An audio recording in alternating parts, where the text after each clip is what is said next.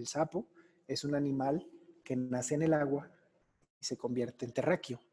Es un animal que tiene que ver mucho con la mutación, con, toda, con todo este eh, proceso de cambio. Y era, y era el, momento en el que yo estaba, Paulina. Entonces, si yo, yo empecé hace ya unos tres años más o menos a entender a mis animales, y es muy bonito porque ahora la conexión que hago con ellos no intento entenderlos, sino eh, los hago, me escogen y al tiempo es como una especie de resumen de lo que me estaba pasando. Hola, yo soy Paulina Rosell y bienvenidos a este podcast, donde platicaremos semanalmente con gente increíble, personas que luchan día a día por sus sueños y no se rinden hasta alcanzarlos. Inspirémonos de su historia de vida, aprendamos cosas nuevas con cada episodio, motivémonos a hacer eso que tanto miedo nos da, pero sobre todo, juntos, atrevámonos a ser increíbles. El día de hoy conoceremos a Alfredo Cota, artista plástico mexicano que hace magia con las manos.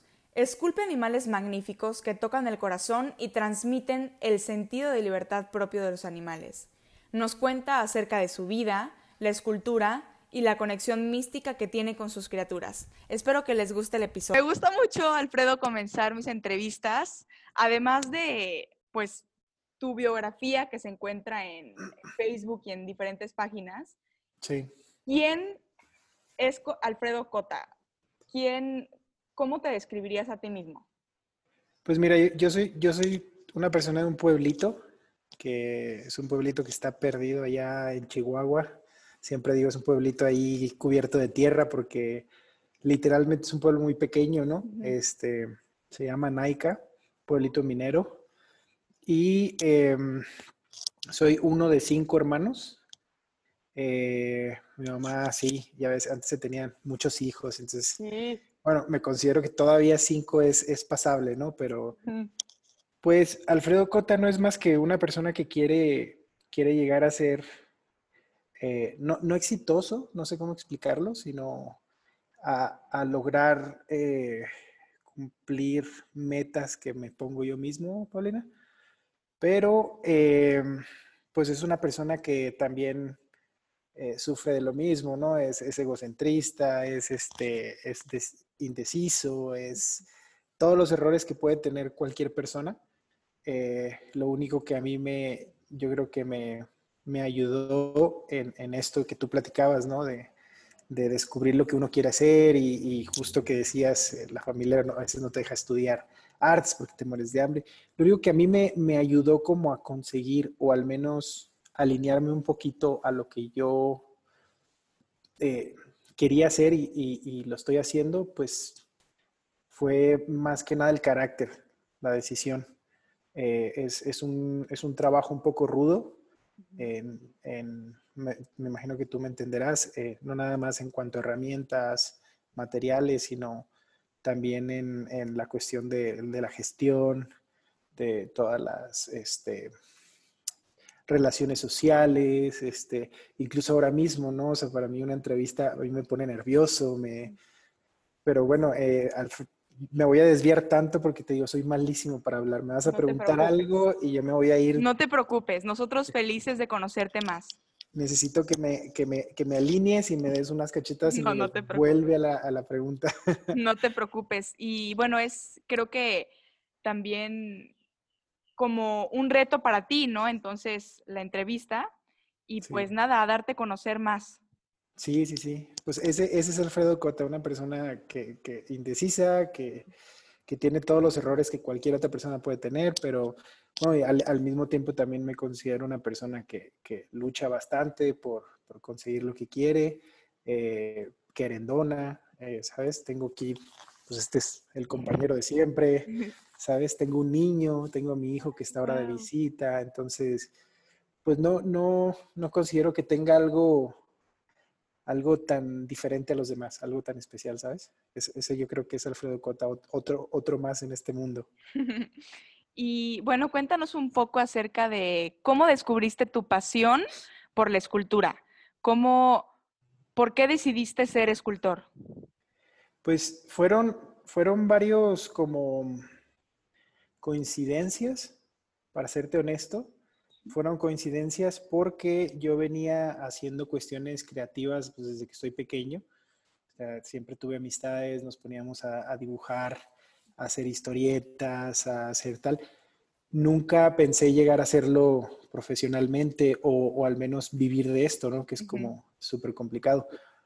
Pero mm, yo no lo veo tanto, Paulina. En esta parte yo soy un poco ácido, soy como un poquito oscuro en esta parte. Siento que no, no fue tanto el, como una pasión, sino creo que se acomodó todo. Ok.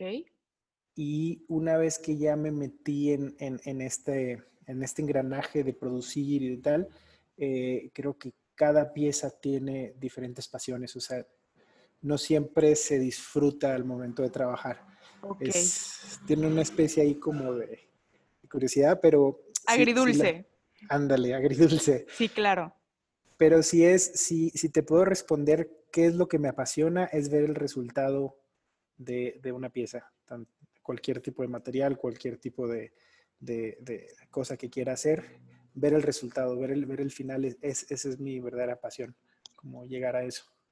Claro, em, creo que las piezas las disfrutas de manera diferente, ¿no? Puede ser que no sé, una escultura la hayas disfrutado más que otra, pero siempre el resultado es el que te va a llenar más, ¿no? Sí, sí, hay, gente que se, que, se, como que trata de entenderme porque siempre eh, cuando hacen eh, esta pregunta que es como, oye, qué padre, ¿no? Que encontraste algo que te apasiona. Claro. Entonces es muy difícil yo darles a entender que cada pieza que yo hago tiene diferentes eh, estados de ánimo, ¿Sabes? Hay, hay, piezas que las he sufrido como no tienes idea, ¿eh? Y, es muy curioso porque tú ves mi obra y es, es, es bonita, si, la, si le puedes poner un, un, adjetivo es bonita, pero cada pieza tiene un, un, su historia y no todas son, son apasionantes, ¿sabes?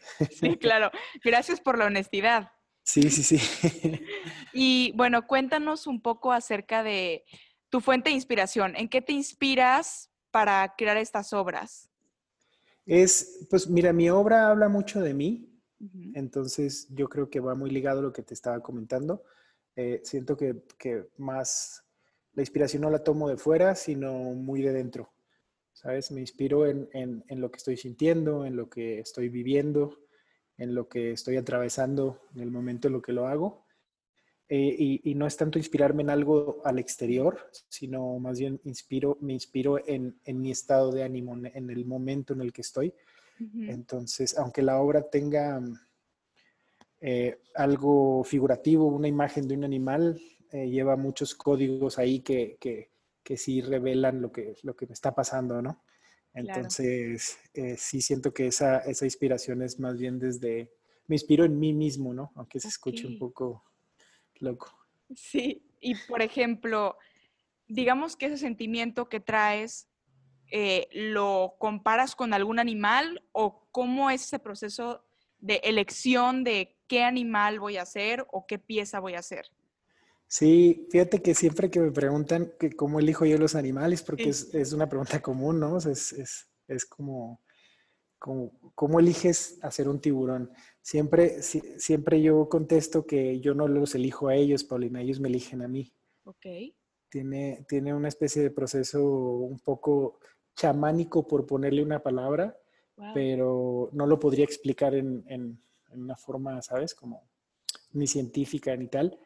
Eh, hay, hay una especie de conexión con el comportamiento del animal y creo que, creo que me elige, ¿no? Hay, hay, hay varias este, creencias, hay una creencia que es eh, los animales de poder, por ejemplo. No, me, no, me apego, no me apego a esta creencia totalmente, ni soy una persona que sabe muchísimo sobre eso, pero eh, hay varias este, pues, civilizaciones o varios, varias culturas que, que hablaban de esto, ¿no? Entonces, hablaban un poco sobre la conexión entre el animal y la persona y, estos, estos animales de poder que te ayudan a, como a, atravesar cosas durante, durante tu vida, ¿no? Entonces, eh, como que el animal se me presenta en comerciales, se me presenta en películas, gente que viene y me dice, eh, hay una Hay una anécdota que siempre platico que hace, hace, será como unos medio año, un año ya. Viene una pareja de estadounidenses aquí al, estudio, que los trae un amigo, y este, el chico, eh, pues tú sabes, ¿no? Rubio, alto, súper mamado, ¿sabes? sí. y, y, era bien curioso porque yo les enseñaba las piezas y él me, él me, me rodeaba caminando. Era, era, como caminar. Y su esposa, este, fijamente viéndome, ¿no? Todo lo que decía, todo lo que hacía, solo me veía. Entonces, este chico de repente me dice, oye, eh, él con la preocupación de, que tú sabes que a un artista no se le puede encargar algo, porque hay artistas que se ofenden, que los encargos no son buenos, tú sabes, este, hay de todo. Y, y, la persona me pregunta y me dice, oye, ¿y te ofendes si yo te encargaría un león? Entonces yo me le quedo viendo. ¿Tú, tú has visto estos eh, documentales donde salen las leonas cazando? Sí, siempre. Que tienen, que tienen como como el reflector de la cámara, están en oscuro, están en infrarrojo y se les ven los ojos, los ojos. como unos luceros. ¿Sí? La esposa me veía así.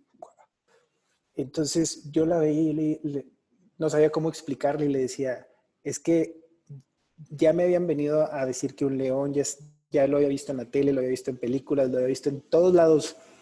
Solo hacía falta que viniera el león a pedírmelo, ¿sabes? ¡Wow! Entonces, como que todo este tipo de de anécdotas las platico porque es bien raro cómo yo relaciono esa, esa, esa conexión. Quizá, quizá suene un poquito loco, pero sí me eligen a mí los animales, yo no los elijo a ellos, ¿sabes? Pero qué, qué explicación tan mágica, la verdad. Em, entonces, digamos que subconscientemente los animales se te presentan en mensajes, en, pues en tu, en tu medio ambiente, ¿no? Y ya al final tú es cuando decides qué es lo que vas a hacer. Sí. Wow, pues qué, qué, increíble. Qué, qué increíble. Un poco rara la respuesta, pero. No, no, no, raro, es, es excelente, es bueno. Y pues se remonta a las épocas prehispánicas, ¿no? De, de México, porque yo recuerdo haber ido a, a un temazcal hace como un año Igual el chamán en la, pues en el temazcal nos decía, ok, ahora cierren los ojos y díganos qué animal se les presenta. Wow. cerrábamos los ojos y el primer animal que veías frente a ti nos decía, ese es su, su, su, animal de espíritu. Ahora quiero que hagan sonidos de ese animal. Entonces ya empezamos a hacer sonidos, ¿no? Y yo recuerdo que se me presentó un, un jaguar. Wow. Sí, entonces. Qué bonito animal. Sí, relacioné el, ese cuento, bueno, ese, ese relato que nos contaste con, con esto. Qué padre, qué padre. Hay gente que conoce mucho sobre esto. Tengo ahí varios amigos que, que sí se han metido muy de lleno a, a, entender un poquito estas, estas creencias, ¿no? Y estas cuestiones mágicas. Sí creo tanto, Paulina, a mí me, me, me creo mucho te, soy sincero, nunca me he adentrado en alguna de estas creencias, pero, pero sí te aseguro que en el momento en que yo modelo estos animales, hay una conexión buena y me enseñan muchísimo. O sea, cada, cada animal tiene, este, te explico uno rapidísimo. Hice hace tiempo un sapo, ¿sabes? Y yo trabajé con un escultor durante mucho tiempo, varios años. Entonces, cuando, cuando yo terminé de trabajar como asistente con este escultor, yo pasé a tener mi propio taller, a tener mi, mi, propia todo, ¿no? Y empezar yo mismo como independizarme. Entonces, en este proceso yo hice un sapo y, y, mis amigos muchas veces este, me preguntan y me dicen, oye, ¿por qué no haces un lobo así como impresionante, ¿sabes? Entonces, ahí es donde yo explico, no, mis, mis animales no son idealizados, yo no los idealizo, ellos me escogen literal. Entonces, cuando yo hago este sapo, después que viene otra persona que sí sabe, me dice, mira, el sapo es un animal que nace en el agua y se convierte en terráqueo. Es un animal que tiene que ver mucho con la mutación, con, toda, con todo este eh, proceso de cambio. Y era, y era el, momento en el que yo estaba, Paulina. Entonces, si yo, yo empecé hace ya unos tres años más o menos a entender a mis animales y es muy bonito porque ahora la conexión que hago con ellos no intento entenderlos, sino eh, los hago, me escogen y al tiempo es como una especie de resumen de lo que me estaba pasando, ¿sabes? Claro. es, bonito. Qué bonito, qué, qué, padre. Ellos son los que te enseñan, ¿no? Y, y, y, nada, o sea, agradecer ese, pues ese mensaje que te llegó. Qué padre. Y eh, bueno, hablando de obras, ¿cuál dirías que es tu obra favorita y por qué? ¿Obra mía o obra de...? No, tu, una obra, tuya, sí. Hay una en especial que sí es un animal muy idealizado, que nunca se me ha presentado, pero es, es, es, el que es mi alter ego, es el gorila. El gorila. Sí, sí vi que tenías un gorila. Sí, ese es, ese es como mi obra que yo propia, que, que, yo puedo decir, yo quise hacerlo así porque yo vi este animal así y tal, pero en realidad no, no, no fue el mismo proceso de todos los demás. O sea, este sí es, sí es una pieza idealizada totalmente. Wow, perfecto. Y bueno, ¿cómo dirías que es tu proceso para crear esculturas? ¿Cuáles son, ¿Cuáles son esas etapas que tienes que seguir para hacer una escultura de bronce? Para hacer una escultura de bronce, pues yo utilizo mucho el, la, la, ¿cómo te digo? Como hago las piezas muy rápidas. O sea, yo boceteo y no boceteo en papel. O sea, yo, yo, boceteo directamente en la plastilina. Eh, hay, hay una, una, como una forma de no desconectarte, sino como em, empezar a, formar con las manos, ¿sabes? Y la idea es que la forma la vayas viendo con los dedos. Eh, me ayuda mucho a, como a definir estética y a definir como movimientos, ¿no? Las piezas son pequeñitas, entonces no me meto en, formatos grandes donde tengo que, donde me implica primero resolver este, cuestiones como la estructura, ¿sabes? Entonces los hago primero en pequeñito y una vez que están en pequeño, los pinto, pinto la plastilina con, con algún spray, regularmente los pinto con rojo y una vez que ya están en rojo, eh, hago un agrandado que es con, con niveles y con, con líneas. Este, los, multiplico, entonces ya los saco en formatos a donde yo quiero. Y, y, ya una vez que ya están más grandes, entonces ya trabajo la parte estética, que es los movimientos, composiciones, bla, bla, bla. Después de tener este modelado en plastilina, eh, viene un molde de caucho de silicón. Ok y con este molde me permite ya sea hacer un terminado en resina, poliéster o este, vaciarlo en cera para, para llevarlos al bronce, que es, es probablemente el 90% de mi obra es bronce. Wow. Ok, entonces digamos que con ese molde tú vacías el bronce, ¿no? Sí, se vacía, e, este molde de caucho se vacía cera. Y hay una, hay una, eh, una técnica que se llama la cera perdida, que es el vaciado a la cera perdida. Hay, hay varios vaciados en bronce. Está en arena, hay en arenas, hay en... Eh, esta que yo utilizo es a la cera perdida. Entonces, una vez que sale de este molde en eh, la réplica en cera, se vuelve a hacer otro molde que se va a perder, que se hace con, con picadizo, que es como una especie de, de, yeso, ¿sabes? Eh, es una pasta refractaria que, aguanta el, calor del bronce. Entonces, este, este molde eh, se mete en un horno, la, se llama la cera perdida porque la cera se pierde y queda solamente el negativo, que es donde entra el bronce y toma la forma de la cera. Ok, ok, qué interesante. ¿Y cuánto tiempo tardas aproximadamente? Mira, en el modelado, en la idea, esa depende, ¿no? O sea, hay, hay piezas que me puedo tardar hasta tres meses, hay piezas que la puedo hacer en, media hora, este, en el modelado. En el modelado. Y eh, después del modelado viene, el, viene ya el, hacer su molde y hacer vaciado. Técnicamente, para hacer una pieza yo me tardaría como tres meses. Perfecto, o sea, desde el boceto hasta una vez que ya tengo el modelado para poder eh, hacerlo en bronce, tardo aproximadamente entre dos a tres meses. Ok, ok. Hago, hago varias piezas a la vez, entonces, eh, pues por eso pueden salir. Exacto, claro. ¿Y usas alguna otra técnica además del, del bronce? He trabajado barro, he trabajado plastilina epóxica, he hecho madera, he trabajado piedra incluso, pero nunca he hecho, o sea, no he hecho más de dos piezas por cada material. Pero digamos que el bronce es tu favorito. Es que yo conocí el bronce y fue, eh, pues fue como hacer clic con algo, ¿no? Con un material. Claro. Y bueno, cuéntanos un poco acerca de tu más reciente colección. Flotado. Flotado. Exacto. Es, es una, esta serie se hizo con, con, la intención de rescatar un poquito el, el trabajo de la gente que, que, está detrás de mi obra. Este, ahora con toda esta cuestión del coronavirus, tú sabes, eh, muchos de, las, de los talleres, mucha de la gente pues eh, hizo recorte de trabajo.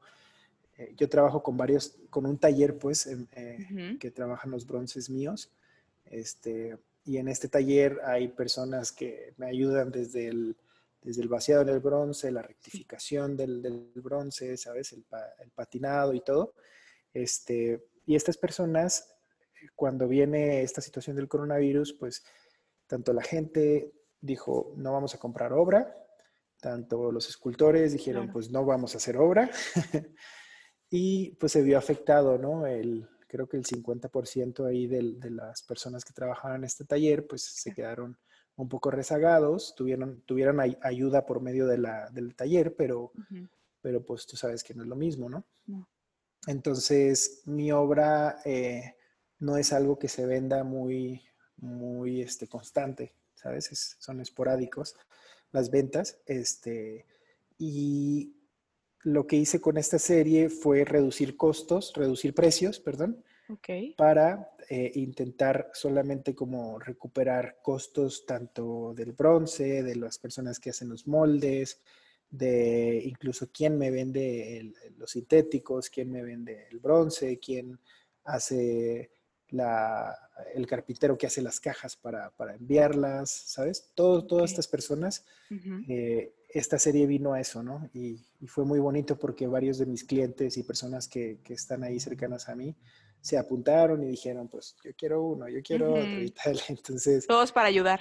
Exacto, sí, y fue muy bonito porque hubo buena respuesta, entonces pues se generó bastante trabajo y a mí me enseñó, tuve mucha, ¿cómo, cómo te lo puedo explicar? Como que tuve bastantes ganancias no monetarias, sino más bien personales y de aprendizaje.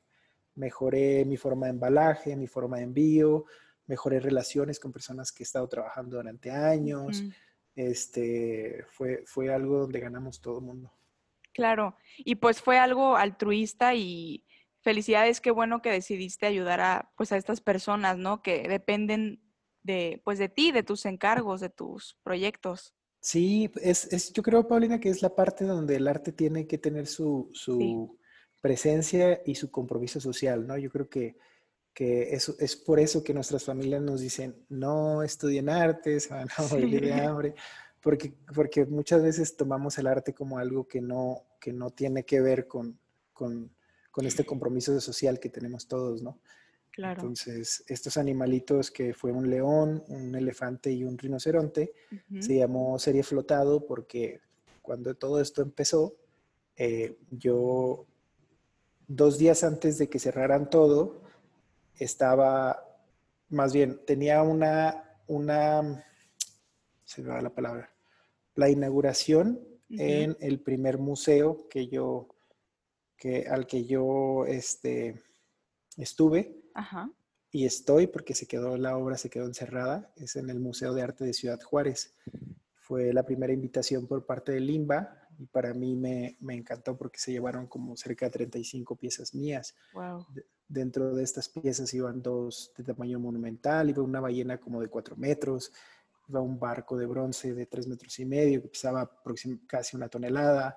Teníamos, o sea, llevé toda mi obra hacia mi estado, iba yo todo contento y dije, bueno, vamos a dar este salto bonito a, los museos, este, que se dio y que fue, fue, también muy bonito y ahí está, pero viene todo esto que nadie se esperaba del coronavirus, ¿sabes?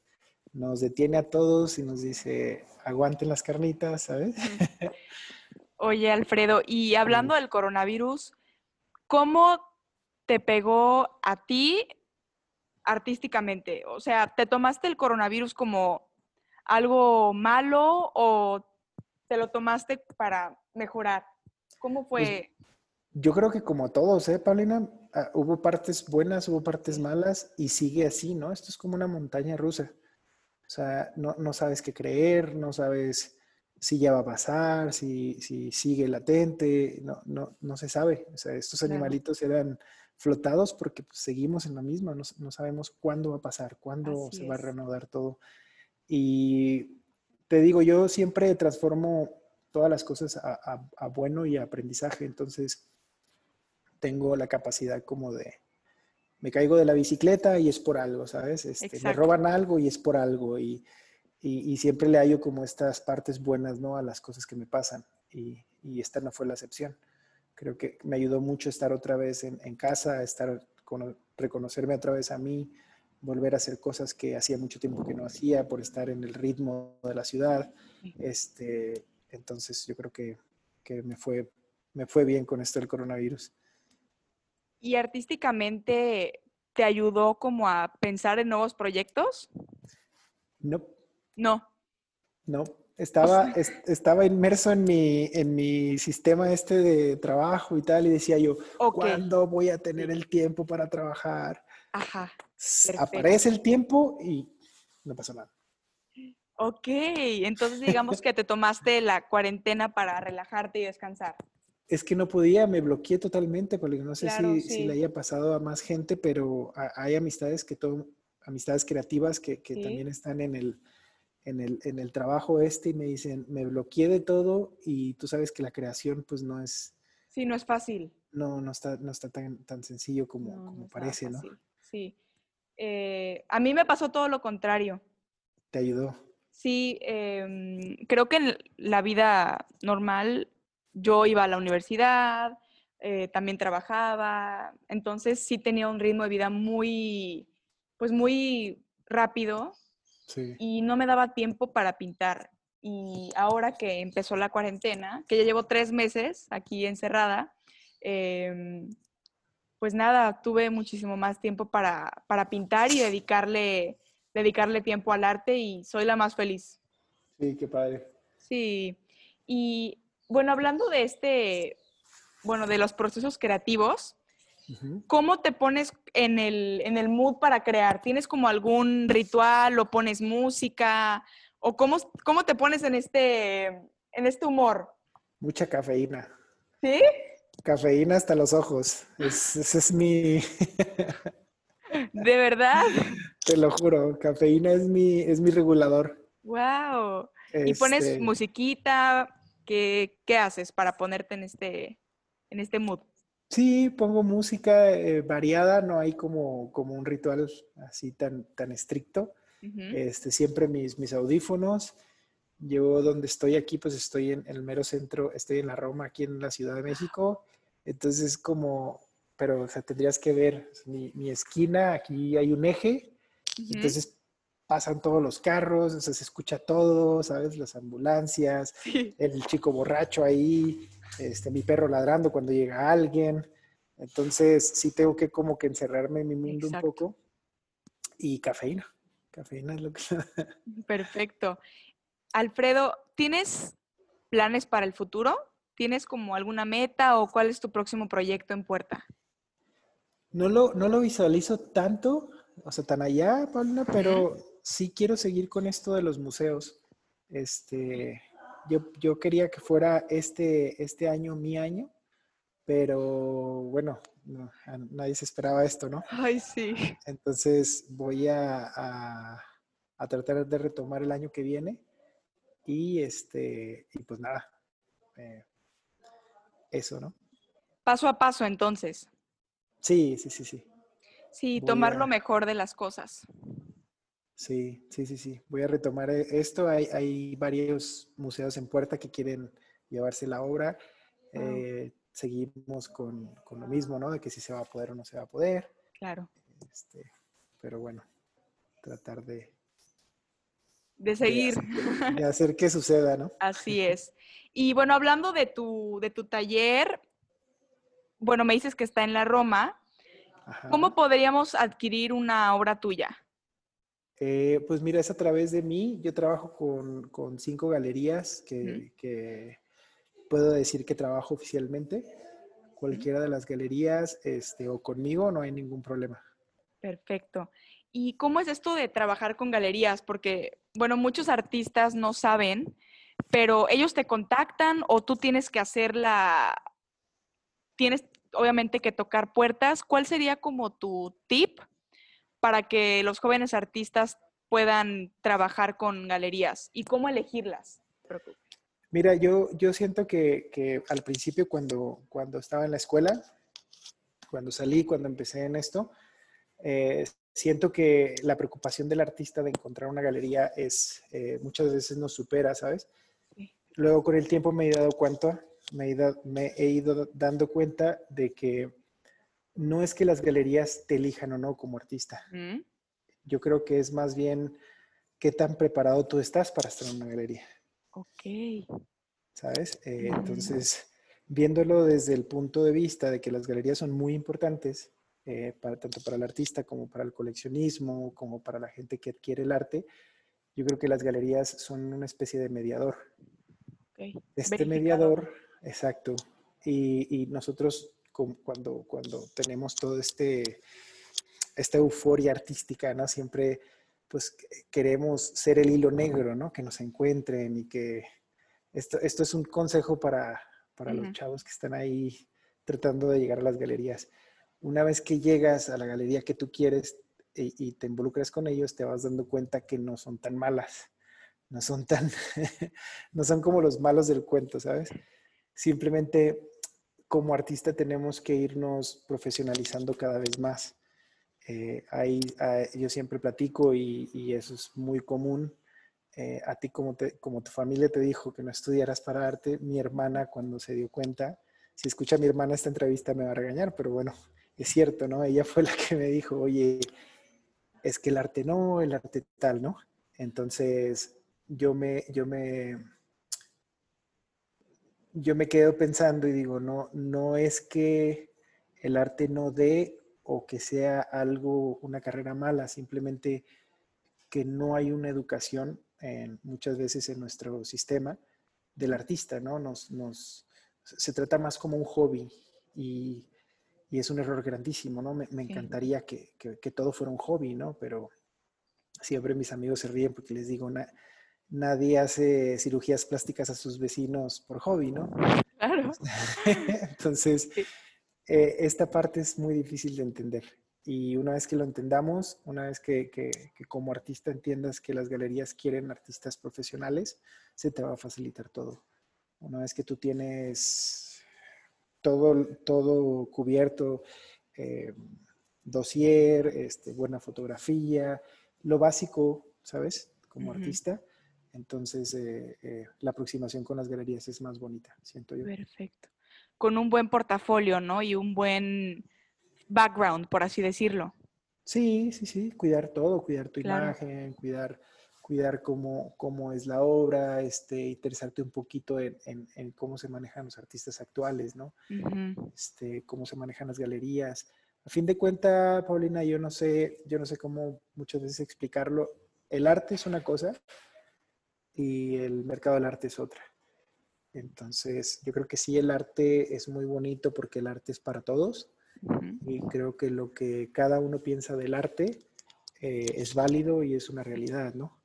pero el mercado del arte es otra. Entonces, entre más pelees con esta, con la bandera de esta, vas a, vas a pasar la, te vas a estar dando de topes contra la pared. Así es. Entonces, ¿tú sí recomendarías a los jóvenes que trabajen por, ello? O sea, que sí trabajen porque sus obras sean expuestas en galerías. Pues o sea, creo que con el nacimiento de Instagram, eh, te comento, o las redes sociales, pues nosotros creemos que ya con eso, ¿no? Sí, sí, sí. No sé, en, la mente de nosotros los jóvenes decimos, ya vemos como las galerías, no sé, muy lejanas o no tenemos mucho conocimiento de, pero entonces tú sí recomiendas trabajar por ello. Sí, sí, sí, sí, hay, hay para todos, mira, hay, hay varios mercados.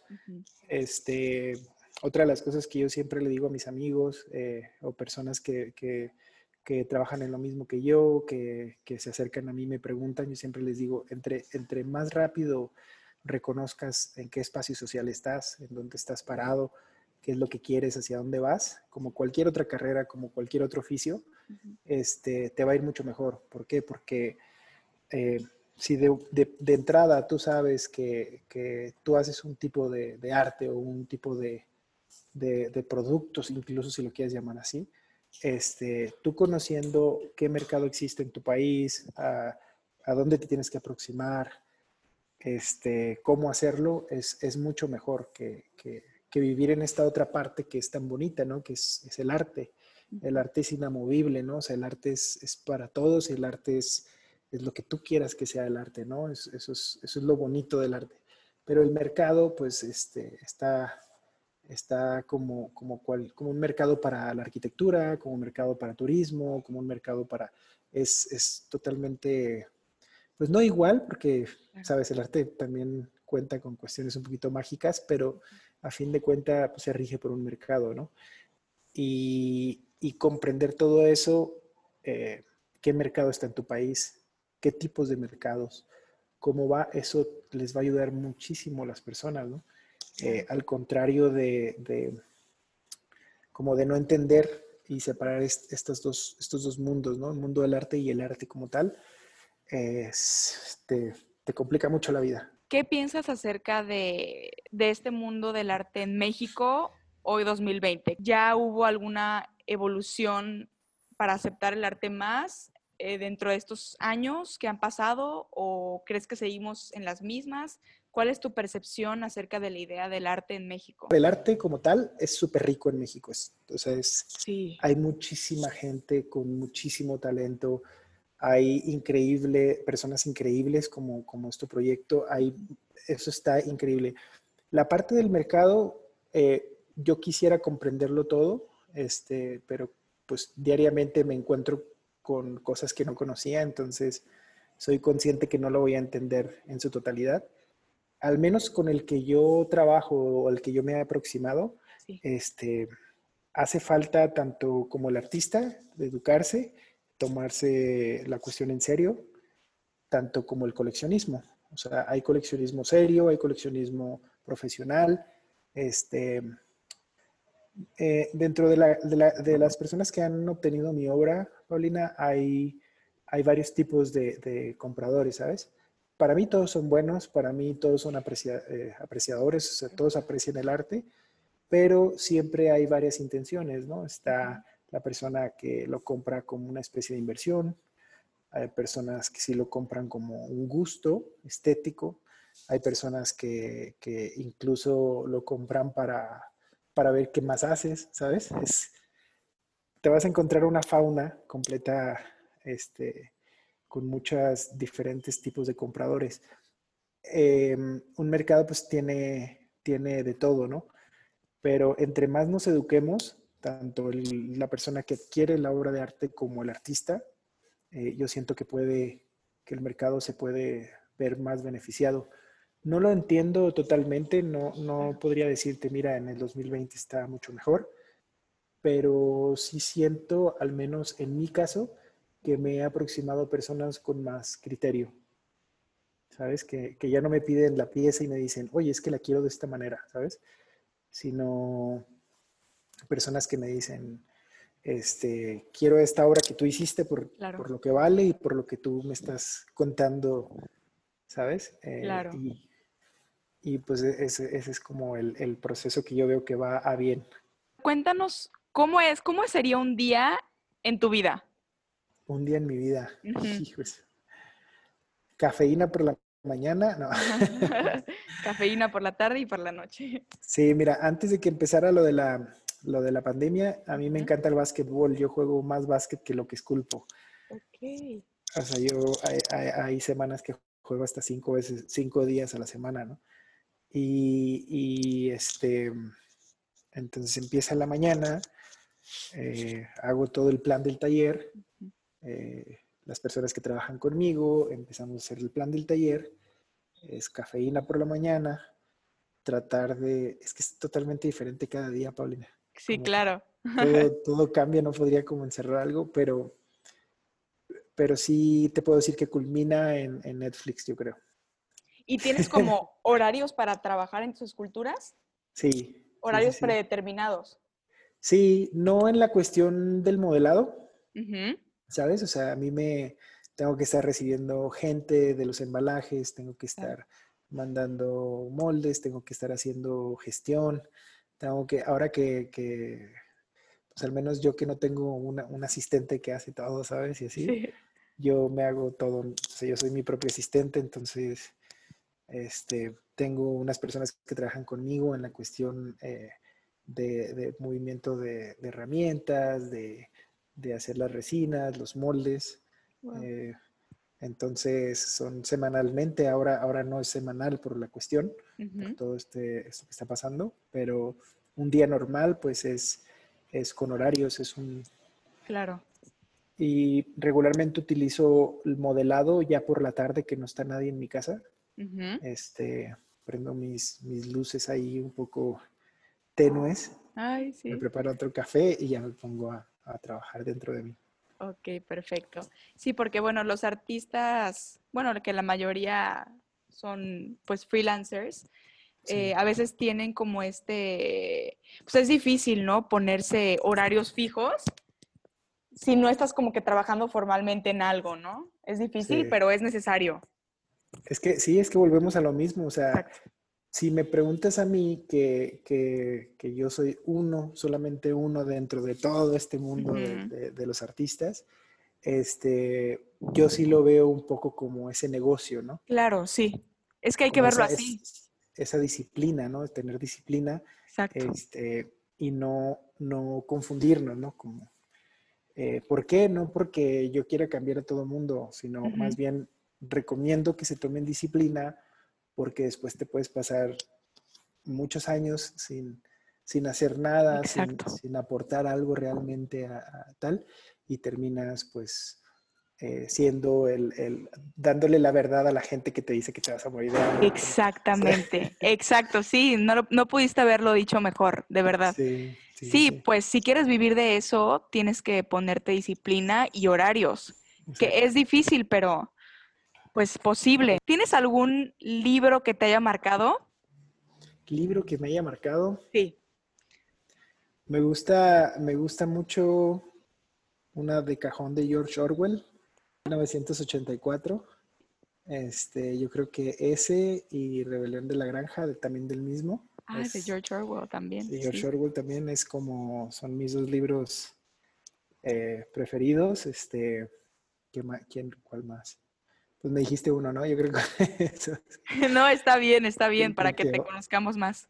Sí, Orwell, tengo, tengo ahí como sentimientos encontrados, porque pues por un lado está Orwell, por otro tengo Eduardo Galeano, que es romántico.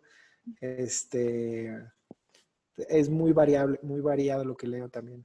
Ok. Pero sí lees. Sí, sí, sí. Ya no tanto, fíjate que antes sí, para serte sincero, cuando estuve en la escuela, antes de estar con toda esta dinámica de, horario, de, taller, pues tenía infinidad de tiempo, entonces claro. leía un poco más, pero ahora ya, ya sí leo, pero ya no es, no las cantidades como antes. Claro. ¿Y cuál es tu lugar favorito? ¿Tienes alguna ciudad favorita, algún spot favorito? ¿Algún lugar al que ibas en tu infancia y te hacía sentir bien? Pues yo creo que mi pueblo, ¿eh? ¿Sí? Sí, es, raro, o sea, me hace sentir bien. No es que lo elegiría ahora mismo, ¿sabes? Como para ir, decir, ah, tengo que ir porque... Exacto. Pero cuando se da, que es una vez al año, eh, me recuerda muchísimo pues, todo lo, de donde vengo. A tus orígenes. Sí, sí, sí, sí. ¿Cuál es el mejor y el peor consejo que te hayan dado? El peor y el mejor consejo. Empecemos por el peor consejo que te hayan dado. Por el peor consejo. Sí. Eh, Dios, ya me metiste en problemas. A lo mejor el no estudies arte podría ser. ese es el peor consejo. Ahí está. Sí, que me va a matar mi hermana por, haber, por haberle dicho esto, pero, pero sí, ese fue el peor consejo que me han dado y pues gracias al, al- al universo lo demostré que no. Ahora es una, es una gran fan y, y Ay, me bueno. festeja todo lo que, lo que hago y, y me pide disculpas cuando se emborracha, ¿sabes? Y el mejor consejo, eh, pues sí, haz lo que quieres, ¿no? Haz- Hay un consejo muy bonito que vamos otra vez a lo mismo de la disciplina, que es haz lo que tienes que hacer para que hagas lo que quieres hacer. Entonces siempre, siempre tienes que ir haciendo como lo que tienes que hacer y ponerte todas estas cuestiones de, de disciplina para que llegues, para que llegues a este momento donde puedes hacer lo que quieres, ¿no? Y sí, sí, 100%. es, una, es una especie de libertad verdadera. Pues un gran consejo. Sí. ¿Tienes como algún, bueno, creo que fue ese a lo mejor, pero tienes como algún lema de vida o algo con el que te rijas durante tus días, algo que te inspire, no sé, alguna frase, alguna canción, no sé. ¿Es eso? Yo creo que es ese, ¿eh? Sí, yo creo que, que resume Disciplina. totalmente mi... Sí, soy soy súper estructurado, o sea, mis, mis amigos, eh, colegas, artistas siempre se burlan de mí porque soy, soy muy Estructurado. estructurado. Sí, soy súper minimalista, o sea, no tengo ningún cuadro, Wow. o sea, soy, soy como muy, soy como un caballito cuadrado así, Sí. ¿sabes? Y, y yo creo que eso es mi lema diario, ¿no? De primero está lo que tengo que hacer y después es- está mi, mi momento para hacer lo que, lo que quiero hacer. Así es. Me funciona mejor que cuando hacía lo que quería, Paulina. Ay, porque, sí. Pues sí. claro, sí, sí pasa. Eh, pues sí, es, es 100% real y creo que es algo que quiero transmitir con la gente que nos escucha. Sí. Creo que casi, bueno, creo que todas las personas que he entrevistado y quiero entrevistar y a la gente que admiro como tú y como otros tienen este, pues este rasgo y este consejo, disciplina. Sí, sí, mucha disciplina. ¿Y has tenido como alguna etapa durante tu carrera que te haya decepcionado o desmotivado? Sí, O sea, Yo- como algún creo que- momento que, te haya, que hayas dicho, ya, ya no voy a seguir, voy a tirar la toalla. eso todavía me sigue pasando.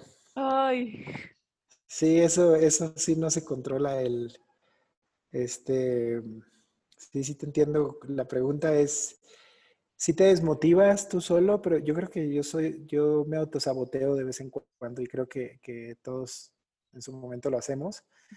Yo procuro no, Paulina, pero sí me, me autosaboteo muchas veces y, y, y no sé, hay, hay momentos donde sí yo digo, ¿valdrá la pena lo que estoy haciendo, sabes? sí. Entonces, como que, como que creo que, que sí me ha pasado bastante y me sigue pasando. O sea, digamos que es tu mente, más que nada, eres Sí, tú. No sí, como algún momento, no como algún hecho, sino que es tu mente. sí, sí, sí, sí. ¿Y cómo controlas eso? Fíjate que las personas que, que, que estudian la psicología van a decir, es que esta persona tiene muchos problemas. Cuando me van a hablar así, van a decir, este, este chico no tiene salvación. Creo- todos. Creo, creo que, que soy, en esa parte soy muy controlador de mí mismo. O sea, todo lo que te he venido hablando de la disciplina, de tal, eh, yo siento que la mayoría de las cosas que nos sucede, eh, no es que tengas el control, pero, pero creo que tú decides bastante en si permites que las cosas lleguen hasta ese punto. ¿sabes? Entonces, eh, una de las cosas que a mí me traiciona cuando, cuando mi cabeza me pone como en este, en este mood de decepcionado y ya no quiero nada y ya no tal, Ajá. es, es eso, ¿no? Como cuando, cuando, cuando salgo de mi propio control, como, como que yo, yo siento que yo mismo voy creando mi realidad, ¿sabes? Y cuando no la puedo crear es cuando todo se me mueve. Claro. Y bueno, tratas de callar tu mente en esos momentos o te distraes con otra cosa? Eh, me pongo a esculpir. y se te va. A trabajar. Y se me va. Exacto. Y me sirve de terapia o se queda y se reafirma y se pone más grave. No, no te hablo como de algo malo que empiece a gritar o, ¿sabes? no estoy tan locuaz, pero sí, sí, este, como que intento darle bastante valor a lo que estoy sintiendo en el momento. Entonces, no desperdicio los momentos también como de... Frustración. ajá, de estos estados de ánimo. No los desperdicio, sino los, los incremento, los valoro y los disfruto en algún momento, ¿no? O sea, en el momento no puedo decir, ah, estoy disfrutando esto, pero, pero como que no tengo miedo a tener ese, ese estado de ánimo bajo, ¿sabes? Wow. Sí, me, me, me, gusta cualquier estado de ánimo que tengo. O sea. Claro. Yo también a veces siento, siento eso, pero sí, es como, ok, quítate ese pensamiento. Sí. Es tu mente, eres tú, porque creo que los seres humanos tenemos esa tendencia al autosabotaje.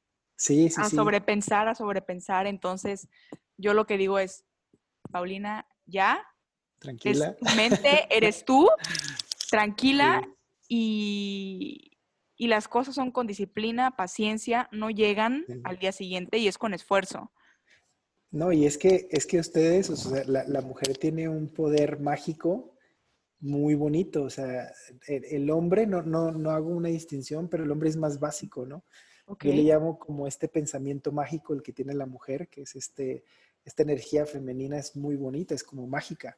Eh, también el hombre la tiene, nada más que nosotros nos la reprimen desde que estás chiquito, ¿no? Exacto. Te dicen, no, hacer esto, ta, eh, y entonces yo lo que hago es eso, ¿no? O sea, el, o lo que intento hacer es, es como no irme a lo básico y, y, y, y, como esquivar este sentimiento, ¿no? Sino lo reafirmo y lo exalto y, a final de cuentas se convierte en este como que siento esa energía femenina, no sé cómo explicarlo. Wow, sí. Eh, y, y, se, y se vuelve un poquito ahí, este, pues mágico todo, ¿no? Pues sí, hay dos formas de, de abordarlo, la mía y, y, también la tuya. Pero, pues te digo que, bueno, la gente que he entrevistado, ellos me dicen que también han tenido este sentimiento, pero hay alguien que me dijo un día, la diferencia entre la persona que, trabaja por y lo consigue es, son estos momentos de, incertidumbre y de frustración y los hace algo bonito en lugar de parar y, darse por vencido. Transforma estos momentos a algo positivo y sigue adelante. Sí, sí, sí. 100%. Sí, yo creo que todas las recompensas, tanto de salud, tanto espirituales, de dinero, lo que quieras, todas las recompensas son, son yo sí creo que son eh, em, consecuencias. No, no, no, creo que, no creo que busques algo y lo encuentres porque lo buscabas, sino creo que, que todas las recompensas, por hablar del dinero, por ejemplo, el, el dinero, si tú lo ves como una herramienta y, y no lo ves más que como una, una especie de consecuencia de, puede ser del buen trabajo o del, del, buena manera de pensar o de lo que sea, como que pierdes este, esta búsqueda de la meta, ¿no? De estar ahí, de, ah, es que yo quiero ser famoso, es que yo quiero ser... Pierdes eso, te enfocas en, en, ti, aunque se escuche muy, muy egoísta, eh, que, que, esa es otra, ¿no? También te dicen que el ser egoísta es, es malo y, y te tienes que autoflagelar y todo. Y no es cierto, ¿no? Eh, nos hace mucha falta como seres humanos también ser, ser un poco egoístas y, y, meternos un poquito más dentro de nosotros, ¿no? Porque te ayuda más a entender tu mundo y por consecuencia puedes ayudar más, ¿no? Este, no, no, no puedes hacer feliz a nadie si no eres feliz tú mismo, ¿no? Entonces, Exacto. Eh, sí es bonito como reconocernos como seres humanos, este, entendernos como entidades mágicas, como energía y, y, y llevar cualquier cosa que te envíe tu energía, que si estás bajoneado, que si estás muy contento, eufórico, exáltalo y si te dedicas a lo que sea, lleva todo eso a eso, ¿no? si eres servidor público, no, no lleves el enojo, ¿no? Sí. o sea, pero, pero sí, tratar de, de, canalizar todas tus energías y llevarlas a algo mejor, ¿no? Más padre, como ayudar.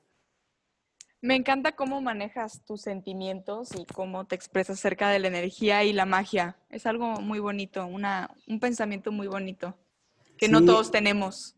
Es complicado, ¿eh? Es como, es como, no sé, es como cuando un ateo por primera vez dice que no cree en Dios, que cree que le va a caer un rayo del cielo, ¿sabes? Eh, porque luego la gente te ve y dice, oye, pues es que ¿por qué hablas de esto como si fuera tal, sabes? Sí, claro. Eh, al principio sí es complicado, pero conforme lo vas entendiendo más, este, tú sabes que, que no estás hablando de, disparates, ¿no? Sino es algo que está ahí hasta científicamente eh, comprobado. Entonces, si, si, lo transmites, lo transmites de buena manera y lo complementas con tu trabajo, creo que, que es buena, es, es, es buena, este, como aportación, ¿no? 100%. ¿Y tienes algún consejo para los jóvenes que aspiran con ser escultores como tú? ¿Algún tip? trabajen muchísimo, eh, agarren las herramientas, conozcan las herramientas. Este, me gustaría darles el tip del artista, ¿no? Como inspiración y todo, esto. Es, es, muy bonito, es muy necesario, pero siento que les ayudaría más eh, este consejo que es, si no lo hacen al 100%, no lo hagan. Este, está padre tener un hobby, está bonito.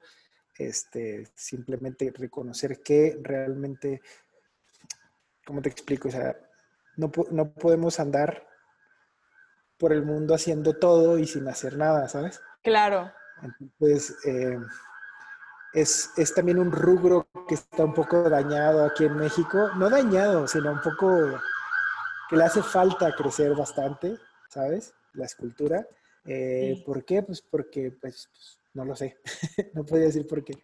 Pero hace falta mucho eh, que todas estas personas que tienen la intención, que tienen el poder de hacerlo, que tienen el, el todo este talento, muchas veces se ven opacadas porque hay, hay este, siempre mitos ¿no? alrededor de, de todas estas eh, oficios. O sea, si quieres ser escultor, tómatelo como un oficio, aprende bien el oficio, hazlo bien. Este, si, si la quieres como hobby, está bien, pero, pero no es lo mismo, ¿no? No, no, no es lo mismo. Sabe, yo soy como una especie de resentido ahí porque no resentido, pero no quiero, no quiero que los chavos se den de golpes y que estén ahí dando vueltas, ¿sabes? En, la escuela de artes ahora en México, pues, no en todas, pero en muchas tenemos esta, este pensamiento del Van Gogh, ¿no? De vamos a cortarnos una oreja y esto nos va a hacer autistas y tal. No pasa, chavos, o sea, no, necesitas trabajar mucho, necesitas tener buenas relaciones, este, tanto espirituales, físicas, tener buena, buena eh, estar estables ¿no? en, muchos de los, de los sentidos, este, complementarte en, tu vida en, todas, en todos los aspectos y, tomártelo como, un trabajo. Lo, lo, digo como un escultor resentido. No, pues muchísimas gracias. Como... No, no, no. No, pues muchísimas gracias por ese consejo. Eh, pues te decía que creemos a veces que nada más vemos la punta del iceberg, pero no hay todo un trabajo detrás. Hay todo un trabajo y, créeme que lo hago con el, todo este comentario lo hago con la intención de que, de que los chavos digan, órale, va, pues vamos a tomarlo en serio y, aprendan, váyanse a la escuela, tomen cursos. Este, hay muchísima gente que da cursos, muchas escuelas súper buenas en México. Hay eh, las redes sociales, ahora mismo puedes ver eh, infinidad de de escultores que puedes tomar como referencia, incluso de videos en YouTube de cómo se hacen los, las técnicas. Y el consejo ya como, como último, pues sí, también no dejes nunca fuera esta parte, ¿no? Que es el arte. y, todo lo que tú hagas y tú creas que es arte, este, eso va a ser porque pues, realidades hay muchas y todas son verdaderas. Así es. Pues muchísimas gracias, Alfredo. Y por último, ya para terminar, ¿Tienes algún mensaje que le quieras decir a esta gente increíble que también te, está, te estará escuchando? Pues, mm, pues un saludo.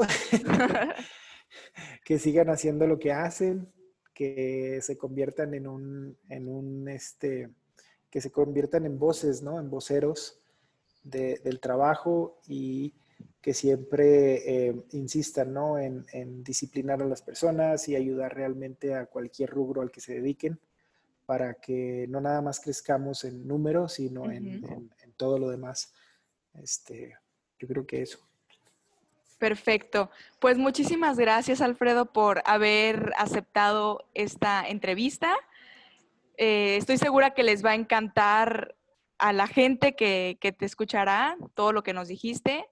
Tienes una mente muy padre, muy bonita y muchísimas gracias por todos estos consejos y todo lo que nos compartiste acerca de tu vida porque tienes, haces un trabajo precioso, la verdad. Muchísimas gracias, Pablo. Muchas gracias, Alfredo. Muchísimas gracias por quedarte hasta el final del episodio. Espero que te haya encantado conocer la historia de esta gran persona. Encuéntranos en redes sociales como Gente Increíble Podcast y ayúdanos a compartir este episodio con tus seres queridos. Nos vemos la próxima semana y recuerden, atrevámonos a ser increíbles.